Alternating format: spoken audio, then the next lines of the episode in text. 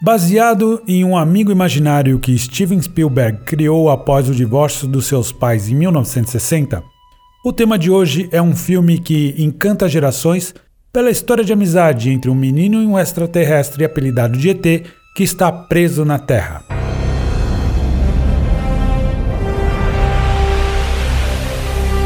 Sejam bem-vindos a mais um Quem Pode Podcast. Eu sou o Fábio. Eu sou o Rojão. E este é mais um podcast documental com um filme que inspira.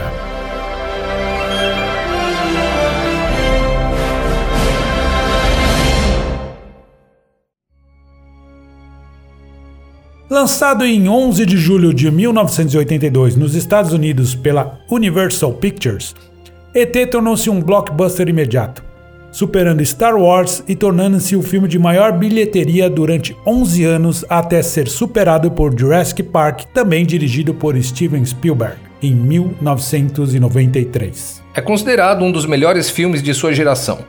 Foi amplamente aclamado pela crítica, pela sua história atemporal de amizade e é considerado o maior filme de ficção científica já feito em uma pesquisa do site Rotten Tomatoes, em 1984, foi selecionado para preservação no National Film Registry, sendo considerado culturalmente, historicamente e esteticamente significativo. Você assistiu ET no cinema, Rojão? Eu assisti com meu pai e as minhas irmãs na, na, na pré-estreia. Uau! Às 8 horas da manhã.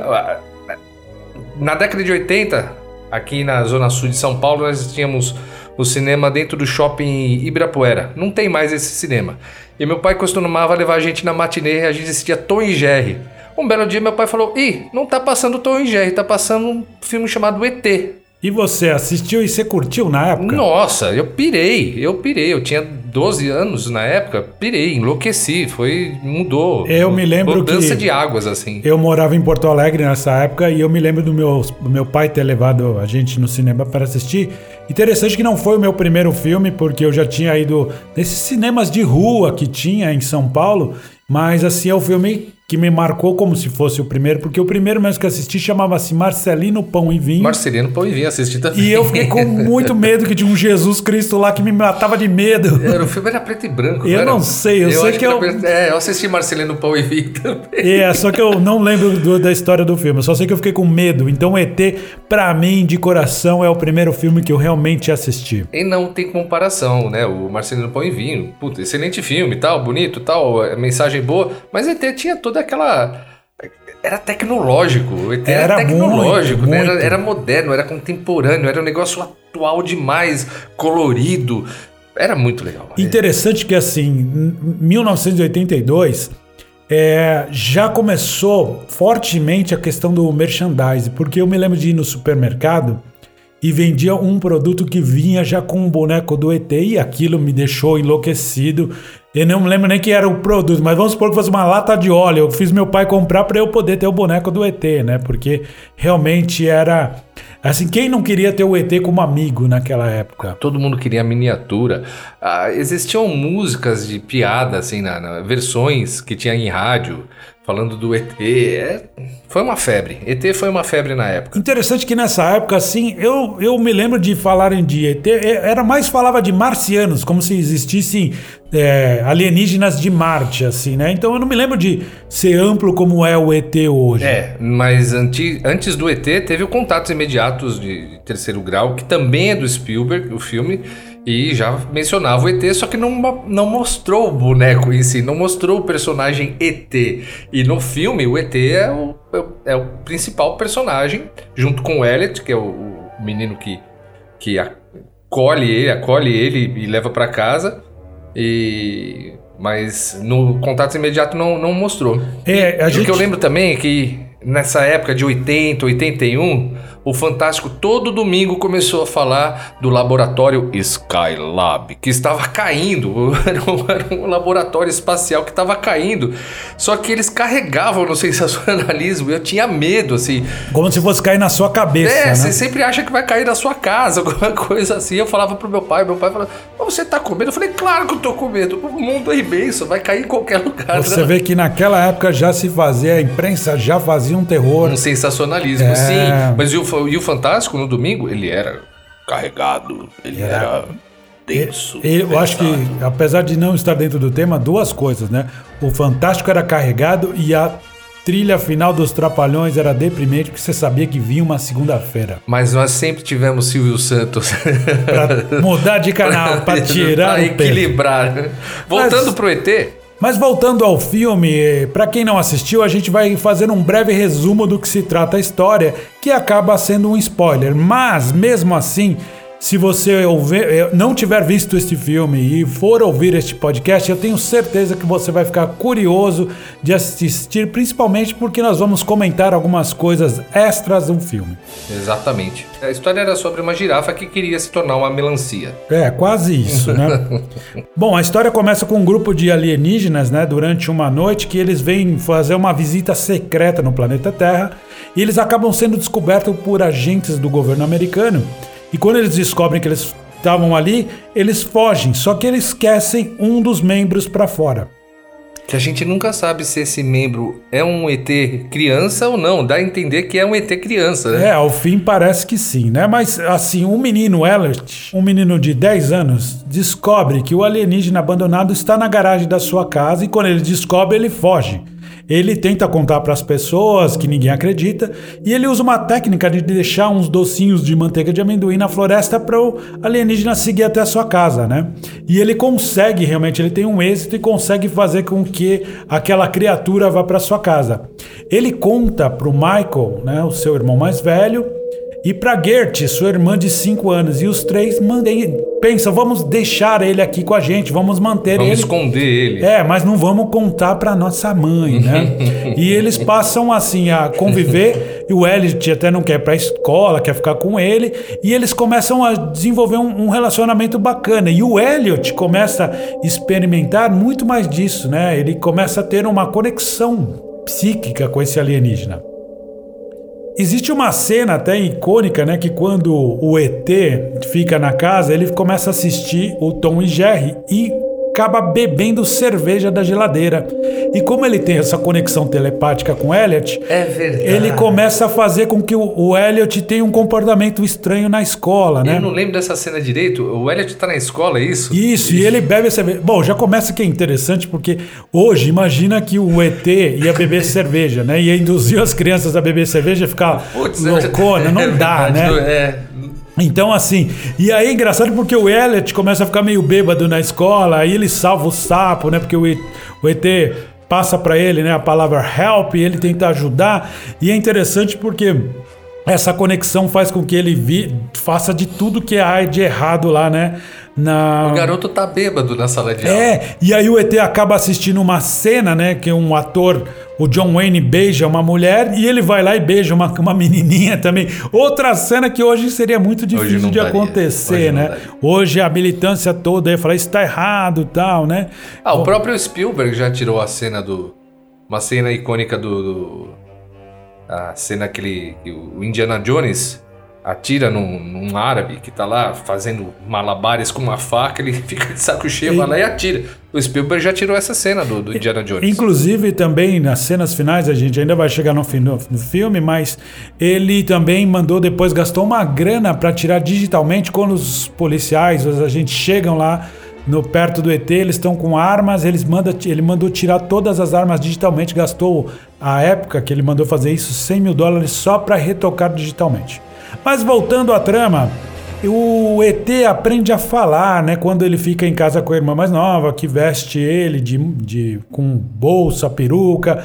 E quando o Elliot vê, ele começa a conversar e o ET fala Elliot. Ele fica espantado que fala o nome dele. Fala, ué, você tá falando?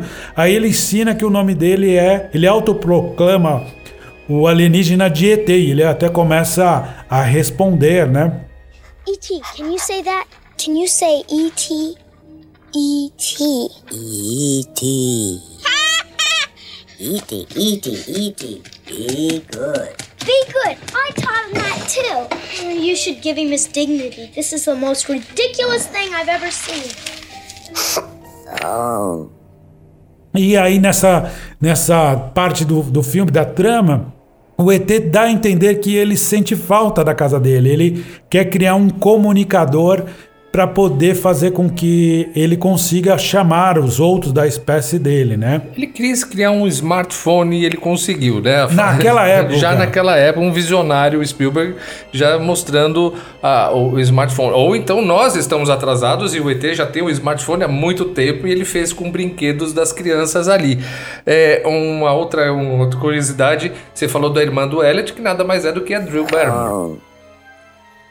Telefone? Ele falou telefone? Falou telefone. Será que você não entende a nossa língua? Ele disse telefone. Minha casa.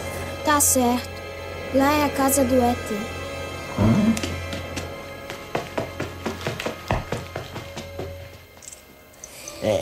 De minha casa, telefone. ET, telefona sua casa. ET, telefona minha casa. ET, telefona minha casa. Ele quer ligar pra alguém. Mas assim, durante a trama eles percebem que ele quer voltar e eles vão tentar ajudar, mesmo porque o o ET cada vez mais está com a saúde debilitada, né?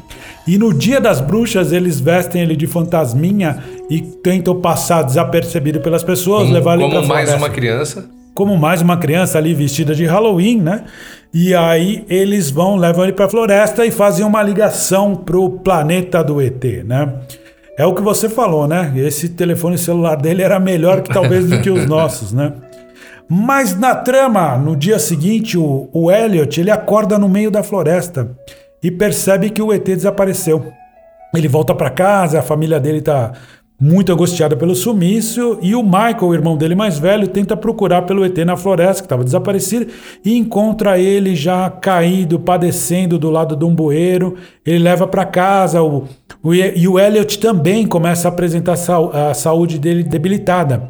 A mãe, quando descobre que eles têm um alienígena fica assustado e tenta não deixar chegar perto. E é aí quando o governo americano, os agentes invadem a casa e querem tomar conta do alienígena e fazem toda aquela montam um hospital, tentam ver essa conexão do Elliot com a criatura que tá morrendo e de repente eles se desconectam, o Elliot passa a ficar bem e o ET vai deteriorando até chegar Vai um definhando, momento, né? definhando. Mas uma coisa que você comentou, é um, eu não- sei se isso é uma redundância, você disse que o governo começou a fazer lambança. Não, ele já fazia lambança há muito Então, o tempo. governo no filme é, fica demonstrando que o governo faz lambança. É, eles queriam de qualquer jeito, já mostra aí para as teorias de conspiração, que eles já queriam manter um alienígena vivo. O governo fazendo lambança por aí, exatamente. É, o governo da época nem sei qual era. Mas aí o que acontece? Quando o. Acho que algum momento. Reagan. Reagan Carter? Carter Reagan? acho que é o Reagan Era na o época. Reagan. Tanto que o Spielberg apresentou o filme privativamente para Nancy e para o Ronald Reagan. Mas em determinado momento o ET vem a morrer e aí o Elliot fica desesperado, mas ele supostamente descobre que ele não morreu quando ele vê lá a flor revivendo, porque o ET em determinado momento fazia a flor reviver.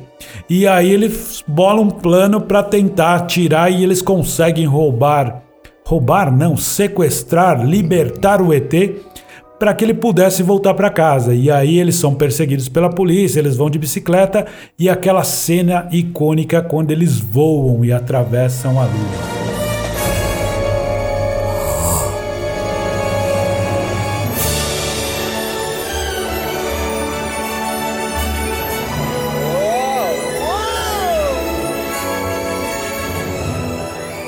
Bom, eles conseguem chegar até a floresta onde a espaçonave vem buscar o ET, né? E o Elliot se sente muito triste pela partida do amigo, do novo amigo, mas ele abraça o Elliot e aponta para a testa dele dizendo: "Eu estarei aqui, né? Aqui mesmo". Como quem diz que ele vai ficar para sempre na lembrança, né? O ET pega aquele crisântemo que reviveu e embarca e vai embora, deixando um arco-íris, né, no céu, onde todo mundo assiste admirado. Realmente, assim, É uma, um breve resumo, é, tem um pouquinho de spoiler, mas é pra. Se você fica curioso, se você não assistiu, ou mesmo que você já assistiu, assista novamente. Eu vou fazer isso hoje. É muito legal o filme, é legal pra crianças, ele é atemporal. Eu ia comentar isso. Assista com seus filhos, é bem legal. Nós hoje estamos pro- com nossos 40, 50 anos, então assista com seus filhos, é legal. Vale a pena. Mesmo porque é uma história de amizade, né? É uma história muito legal. Toda criança, quando assiste, adora o ET, não tem como não gostar.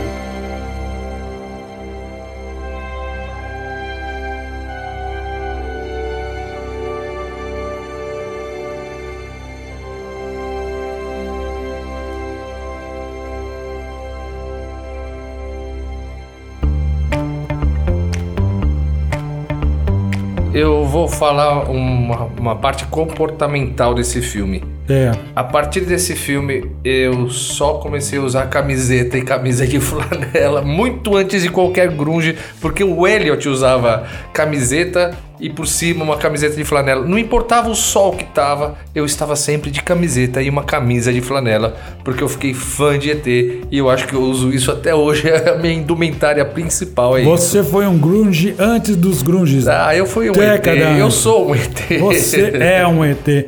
Mas vamos continuar o nosso podcast com curiosidades a respeito desse, desse grande filme, desta grande produção.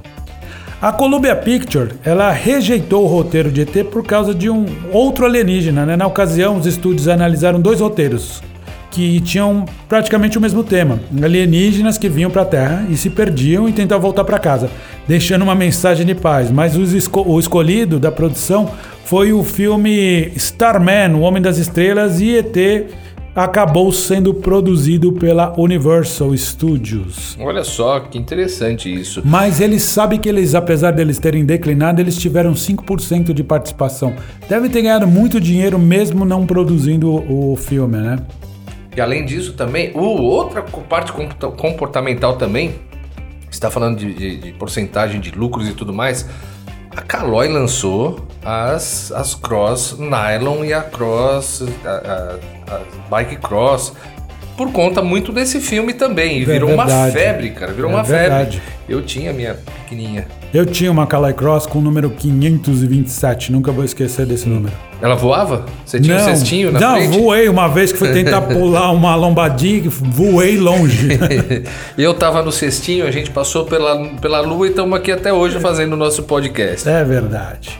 A ideia inicial de Steven Spielberg era fazer um filme chamado Night Sky, Céus Noturnos, em tradução livre, em que aliens aterrorizavam uma família no mesmo conceito de Poltergeist. Mas ele resolveu alterar o filme por completo e fazer um extraterrestre dócil que ficava amigo de uma criança. E com uma personalidade infantil também, né? O ET ele tem essa personalidade, até a estatura dele, né? O jeitão dele era de criança e como ele se dá bem com as crianças da casa, ele tem um, um jeito infantil. Interessante que o Steven Spielberg ele trabalhou simultaneamente no ET e na produção do Poltergeist. E ambos tinham um paralelo interessante, porque o ET representa os sonhos das pessoas, né? suburbano, né? Dessa questão de realidade mesmo, de amigo e coisa. Já Poltergeist representa os pesadelos das pessoas, né? Olha, Um né? é a parte dócil, o outro é a parte psíquica conturbada. O Mel e o assim. Fel. O roteiro foi escrito em grande parte ao mesmo tempo das filmagens dos Caçadores da Arca Perdida, durante os intervalos da filmagem. O Steven Spielberg, ele criou a história junto com a roteirista Melissa Madsen, que estava lá com então seu namorado Harrison Ford. E interessante que durante as filmagens do ET, o Harrison Ford fez uma pequena ponta como um diretor da escola do Elliot, mas aí na edição o Spielberg decidiu cortar a cena porque além dela não fazer tanto sentido, ela era dispensável e ele não queria, né, dissipar a atenção do filme com uma estrela como o Harrison Ford, Que né? já era o. Han Solo e Além de Han Indiana Solo, né, Jones. Indiana Jones, e ele tava produzindo o Indiana Jones, então é inteligente da parte dele mesmo.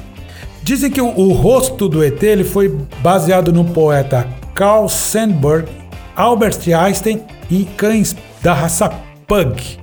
Faz sentido os cães da raça pug. Agora o Albert Einstein, não consigo ver nada ali, não. Então, sei lá, né? Vai ver só as ruguinhas que o Pode ET tinha ser. e ele também, né? E a voz do ET, hein? A voz, que era uma coisa interessante, né? Era uma senhora, cara, que fumava muito, cara. Essa senhora, ela fumava maços de cigarro por dia. Então o ET tinha aquela voz, cara. É, na, na voz original, né? A voz em inglês, então, era uma veinha fumante com aquela voz. Aqui no Brasil, então, talvez a Dercy poderia ser o... Podia ser a Dercy, cara, então, mas era uma senhora. Então a gente via lá o ET. O ET tava falando desse jeito. Mas é é interessante porque, né, o- eles ganharam até o Oscar de, de, de som, de edição de som, né? E diz que o criador dos efeitos sonoros, ele utilizou é, um saco com gelatina para fazer o- os as pegadas do ET e ele produziu sons captando o próprio Steven Spielberg, a atriz Deborah Winger, a sua esposa enquanto ela estava dormindo resfriada, o arroto de um dos seus professores né, da, da faculdade, guaxinins, lontras e cavalos. Vamos ouvir assim alguns sons peculiares que foram do ET. by shooting himself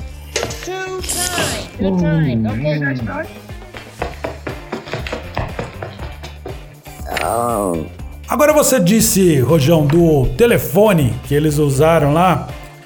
O, O iPhone 20, eles já É, tinham. eles já tinham naquela época, mas você sabe que o- esse comunicador que eles fizeram pro filme, ele realmente funcionava e foi, foi construído por um especialista em ciência e tecnologia, o Henry Feinberg. Então, assim, aquilo não era puramente objeto cênico que eles faziam, funcionava Aleatório. de verdade. Olha, isso eu não sabia. Que interessante isso aí. Foi uma preocupação que eles tiveram, assim, o Steven Spielberg, ele gosta muito de trabalhar com essa questão de buscar a realidade e não deixar nenhum, nenhum pontinho ali em aberto, né, dentro da história. Agora, o ET, né, além dele de ser baseado talvez no cão Pug, a maioria das cenas elas foram feitas, ele tinha um- uma fantasia, vamos dizer assim, Um ator por dentro, é, né? tinha um ator, um anãozinho que estava ali é, contracenando dentro do boneco, né? E eles também usaram um menino de 10 anos que nasceu sem as pernas para poder colocar dentro do, dessa fantasia do Nas boneco. né? cenas, is- nas cenas internas, cena de cozinha e tal, era o garoto que fazia, mas. Quando ele andava, geralmente. É, né? aí isso eu acho que era o anão, né? Que, que o, o É. anão que fazia, pegava de corpo inteiro. É, me deu saudade até do Alf. Tá limpo. É, o Alf, o extraterrestre. O é teimoso. O é teimoso, O é teimoso. verdade. É. Eu não comi o gato, deve ter sido o Brian. Ele queria comer o gato todo o tempo, né? Eu vou pôr o gato no micro-ondas. O Steven Spielberg fez questão de fazer as filmagens com a câmera sempre na altura de crianças, para mostrar o ponto de vista delas, né, e para ter uma conexão muito maior com o Elliot e com o ET. É aquela questão, aí que tá, né? Essa psicologia da- do cinema em termos de fotografia, que muitas pessoas pensam que fotografia é só belas imagens, não. Tem essa questão do ângulo que você põe a câmera, né? Quando você tem um adulto falando com a criança, o adulto olha de cima para baixo, conhecido como plongé no cinema, e, e o e a criança vê contra plongé, é a mesma relação do professor e aluno que está na carteira. Então, assim, ele queria quebrar isso e fazer tudo da, do ponto de vista de uma criança e do ET. Então, ele fez questão de fazer as filmagens sempre com a câmera na altura de uma criança. Mas será que o ET foi o primeiro? Porque depois criou moda também. É, Toy Story também é feito na, na altura dos brinquedos. Então, É, não, é o ponto de vista. Esse é um ângulo do cinema que eles, para poder contar a história. então, será que ET foi, foi, foi o primeiro? Foi, foi o, o, o, Precursor, o o pioneiro, pioneiro. a fazer isso? Não, não sei te dizer, mas assim, com certeza pela idade do filme, que o ano que vem completa 40 anos, realmente pode até ser, né? 40 anos de ET, rapaz. O ET já tá um senhor. Não, se a gente pensar em espaço-tempo, ele ainda tem, tem uns 18 anos. É, ou é novo, é ou menos. envelheceu, ou menos. ou rejuvenesceu, vai saber. Interessante que na primeira metade do filme, até metade, o único adulto que você vê o rosto é a mãe do Elliot, a Mary. Porque ele também pensou nisso, né? Parecia aquela coisa do desenho do Tom e Jerry que você só via as pernas do adulto, você nunca via o- a cabeça, o corpo. É né? verdade, isso é, é interessante, é. Mas olha quanta referência tem, né? desenho animado. Tudo pensado, na verdade. Uhum. O interessante aqui também é que nós tínhamos também os jovens atores, tá? O, o Harry Thomas, a, a, Drew Barrymore, ela mesma, a Drew Barrymore é a irmã mais nova, e o Robert McCartan, eles achavam os olhos dos ETs muito distantes um do outro, e eles ficavam olhando de um lado pro outro, cara, era estranho, então eles, eles não sabiam como contracenar. Eles resolveram, o, o diretor né, ou a equipe teve, teve a ideia de falar, não, olha para um olho só, então as cenas é, é, das pra crianças. parecer que eles estavam olhando É. realmente pra ele, né? o olho era longe, você tinha que virar a cabeça. Então não. Então para não olhar para os olhos, olha para um olho só. É, porque ficava confuso. Se você quer olhar o rosto da pessoa, você vai olhar no olho. E você fica dividindo entre um e o É. outro. Ou olha entre os dois olhos. Mas se eles olhavam entre os dois olhos, eles não estavam vendo não a- tava vendo nada. Então nada, né? Então É. decidiram que eles tinham que olhar, né? muito interessante. E o Steven Spielberg rodou esse filme em ordem cronológica para provocar respostas reais dos atores, principalmente das crianças. Todas as respostas eram bem emocionais e bem reais, porque geralmente um filme ele é filmado em várias ordens conforme o que, que transforma ele mais barato. Olha, todas as cenas em tal lugar vão fazer todas as cenas de dia, todas as cenas de noite. E ele não, ele foi fazendo em ordem cronológica para ajudar nessa resposta emocional. É bem interessante. Você entra no, no- na emoção do filme mesmo. E você vê que ele estava tão preocupado que tudo fosse tão real que os médicos e enfermeiras que trabalharam na cena lá, né, que eles montaram aquela hospital de campana, vamos dizer assim, eles eram realmente profissionais da saúde que foram orientados a, a tratar como o boneco do ET como um paciente real, para ficar realmente diálogos e ações muito reais. Será que deram choque no boneco? É, coitado, né? Queimaram o látex do boneco. Eu acho que não, porque depois a gente vai falar também de, do, do boneco em si, e aí a gente vai entender porque eles não poderiam queimar o boneco, né? E você sabe que com relação à trilha sonora que ganhou o Oscar, né? O, o Spielberg convidou o John Williams, que fez trilha para ele de muitos filmes, que é um gênio realmente, mas ele fez uma composição que não dava para ser mexida, porque geralmente os filmes são feitos e aí a trilha é feita em cima das cenas. Só que ele tinha feito uma composição que não dava. Aí o Spielberg resolveu falar assim: olha, não vamos mexer nisso, vamos fazer o seguinte, nós vamos editar o filme. Vamos mexer no filme. no a filme. música tá tão música boa. é tão impecável, né? Não mexe na música, a gente mexe no filme, cara. Olha que prêmio, cara. Acho que isso é melhor do que ganhar o Oscar se ouvir o diretor falar isso. É, e eles ficaram bem amigos assim durante, acho que a todo o tempo, por conta dessa parceria realmente de sucesso, né? E você sabe que quando o filme foi exi- exibido no Festival de Cannes, a- apenas como teste, né, no, no início, todos os presentes aplaudiram de pé, cara. Então eles não sabiam, né, já adiantando o que, que seria o sucesso desse. E você vê em Cannes, né? Porque lá é, realmente seria um bom termômetro e o fato de todo mundo aplaudir o filme em pé já significava que vinha coisa pra arrebentar realmente, né? Agora uma curiosidade é que o filme foi lançado nos Estados Unidos, ele foi quando eles lançaram em videocassete, eles fizeram um- uma jogada contra a pirataria. A, a fita era verde, né? Ela tinha um plástico, em vez de ser preta a fita de videocassete, de VHS, ela era verde, né? Como medida para confundir a pirataria na época, porque assim uma locadora comprava um original, fazia cópias e botava lá para alocar. Então, para isso não acontecer, eles fizeram a fita verde, assim. E pra você ter uma ideia, até dia 31 de dezembro de 88, eles já tinham vendido mais de 15, 15 milhões, milhões, cara. de 15 cópias. milhões de cópias, é. Originais, né?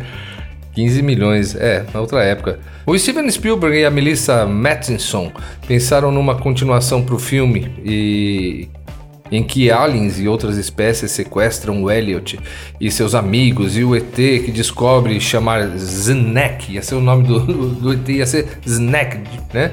Ah, se aven- aventura, ia se aventurar em salvá-los tal, mas acho que essa ideia não foi muito pra frente. É, eles até pensaram também em ter sequências, quiseram até pré-produzir, chegaram a pré-produzir, mas depois o, o Spielberg resolveu abandonar porque realmente tem coisas que são Não mexe, né? Não mexe. irretocáveis, É. não, não mexe, né? Mas teve outro fato curioso com relação à, à história do ET, que um conhecido diretor indiano afirmou que o ET foi um plágio do seu roteiro que ele escreveu em 1967, que chamava Alien O.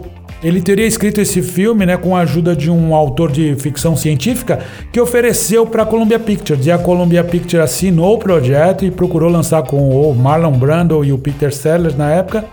nos papéis principais. Mas o projeto não vingou, né? E ele foi cancelado.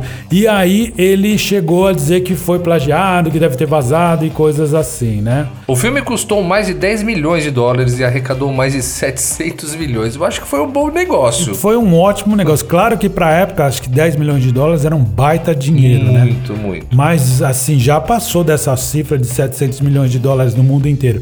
Mas interessante que de 10 milhões de dólares, 1,5 do orçamento foi usado só para fazer os bonecos robotizados, né? Então, assim, as criaturas, a- o, o boneco, a cabeça dele, porque algumas cenas, em vez de usar o corpo inteiro, quando era só expressão, eles tinham uma cabeça robotizada. Então, assim, por isso que era melhor não dar choque, né, no bicho, porque vai que você queima um robô de um milhão de dólares, é melhor não mexer É. com isso, né? 15% do orçamento, então, foi só pro boneco. Você vê que realmente eles levaram a sério. Não é à toa que ganharam o Oscar de efeitos especiais também. Bem, só pra você ter uma ideia, o Michael Jackson era proprietário de um dos bonecos do ET. Pois é, diz que é o sonho de, de- Era o sonho, que deve ser até hoje, das pessoas terem um ET de verdade. E o Michael Jackson, que era o único que poderia realmente bancar isso, ele chegou a comprar um ET original. Veja só. O Spielberg, ele sempre que pode, ele homenageia o seu amigo George Lucas, né? E a saga do Star Wars nos seus filmes. No ET tem aquela cena que eles estão saindo pra festa de Halloween. Pelo ponto de vista, né? A câmera do, do- dos olhos do ET, ele vê uma criança passando vestida de Yoda, né? É um easter egg, né? É, É um easter exatamente. egg do né? filme. Mas você vê que também em contatos imediatos do terceiro grau, um pequeno R2D2 é visto pendurado de ponta cabeça, né, embaixo da nave mãe. E nos caçadores da Arca Perdida, o robozinho e o e o C3PO são vistos num hieroglífico. Isso é bem interessante, cara. Isso eu acho muito legal, essas coisas que tem em cinema. E aí, só os fãs loucos acabam descobrindo, né? Por sua vez, também o George Lucas eh, retribuiu as homenagens ao, ao Spielberg, cara, no episódio 1 do, do Star Wars, quando uma delegação da raça de ET é mostrada entre os membros do Senado, cara. Olha que Pessoal, legal, né? Tipo assim, poxa, obrigado. Você sempre conta de mim e a minha vez também de falar dos teus filmes, principalmente desse. Não, né? mas o interessante é os personagens, né? Nós existimos no seu universo também, cara. É muito legal isso, porque por mais que seja irreal, a gente acaba gostando dessa de ver o outro lá, né? De ter uma referência, tem umas coisas muito interessantes, né?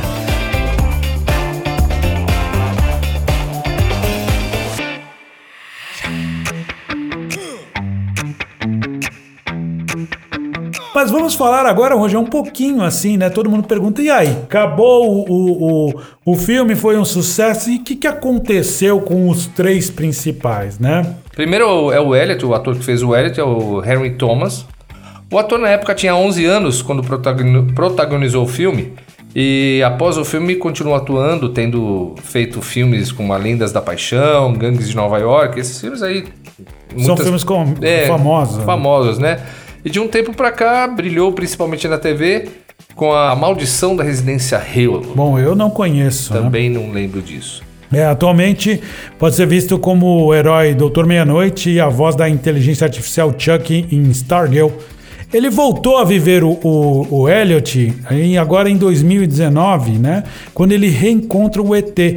Foi um filme que foi feito muito bacana. É assim, É um comercial, né? é um comercial que é, é- é assim, eu até pensei como é que eles conseguiram trazer o ET, que deve custar uma fortuna os direitos de imagem, mas aí descobri que é uma empresa de tecnologia, de gadgets que eles fazem parte de todo esse conglomerado de grupos que a Universal está, né?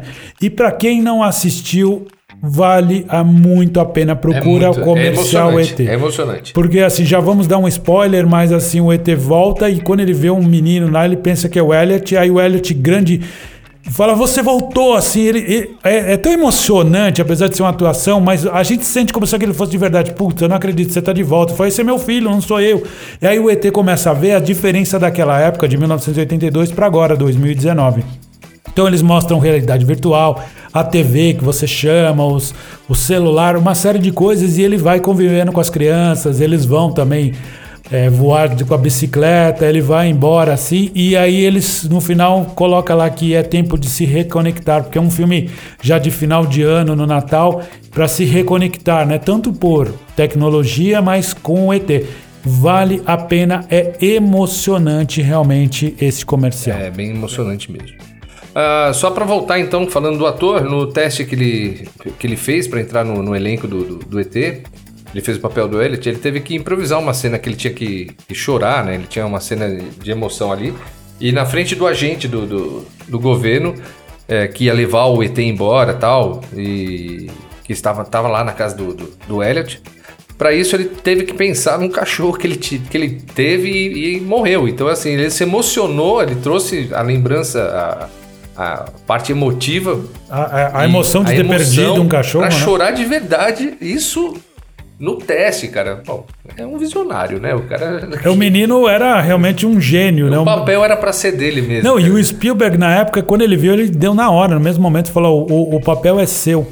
Mas a e a Barrymore, né? Ela daqui era a Gertie, a irmãzinha mais nova, que era bem pequenininha. Essa daí, por si só, daria um podcast, né? Porque ela dispensa apresentações, porque ela foi.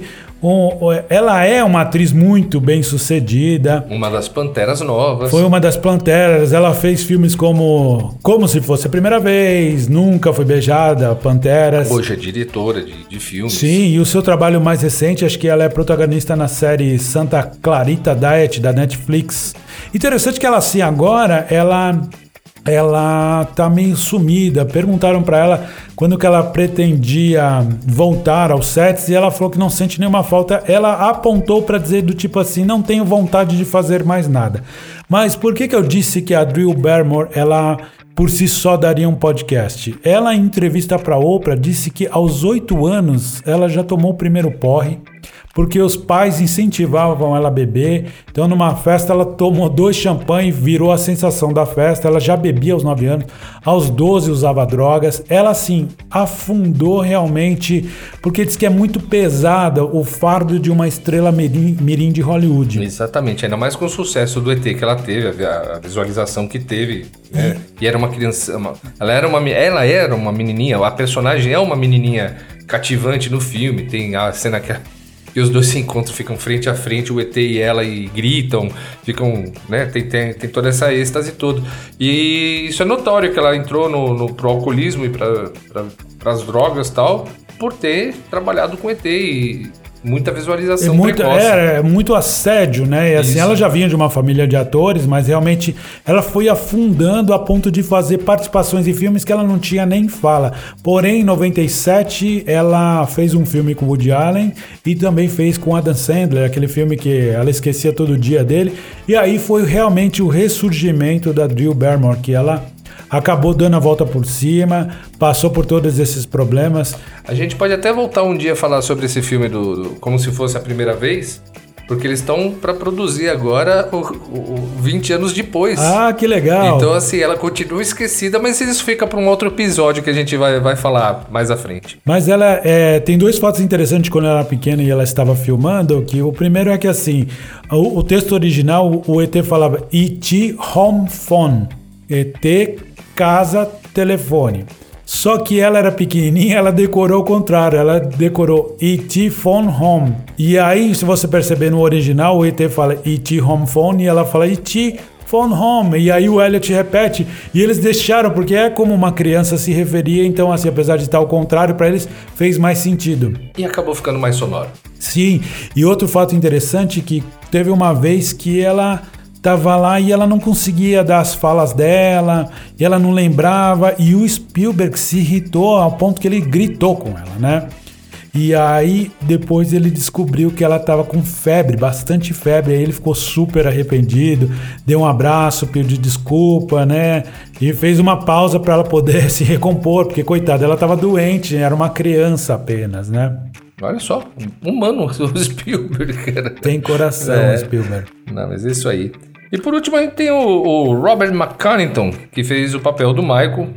E o, o garoto fez mais alguns filmes durante a década de 80, como Um Lugar para Chamar de Lar, mas largou a atuação ainda em 1988.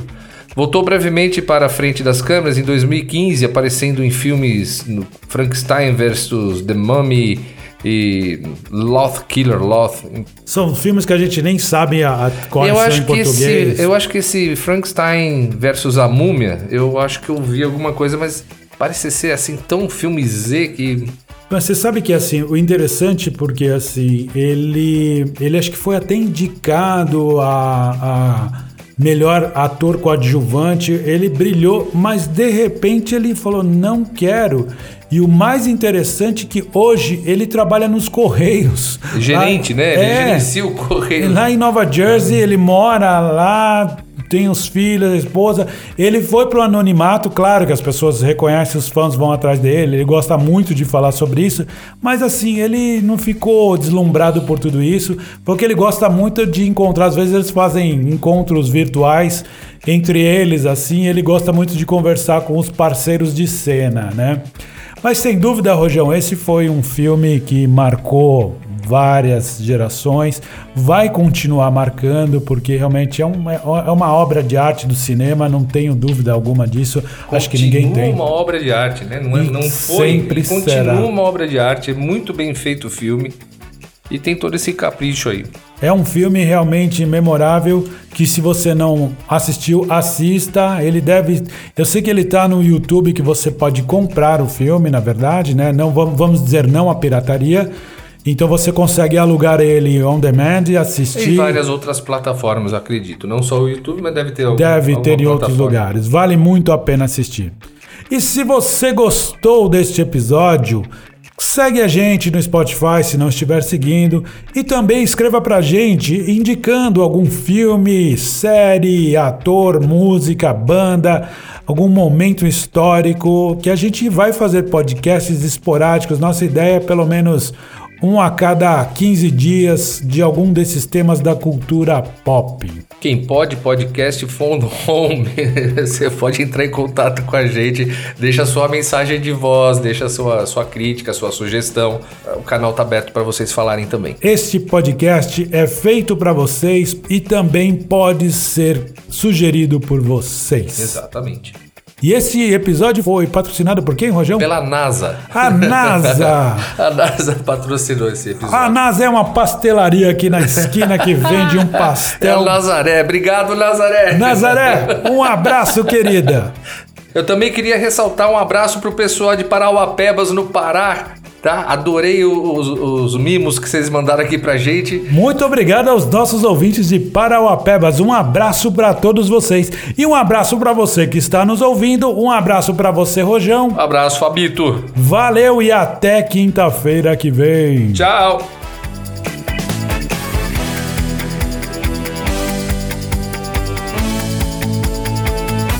Quem pode podcast.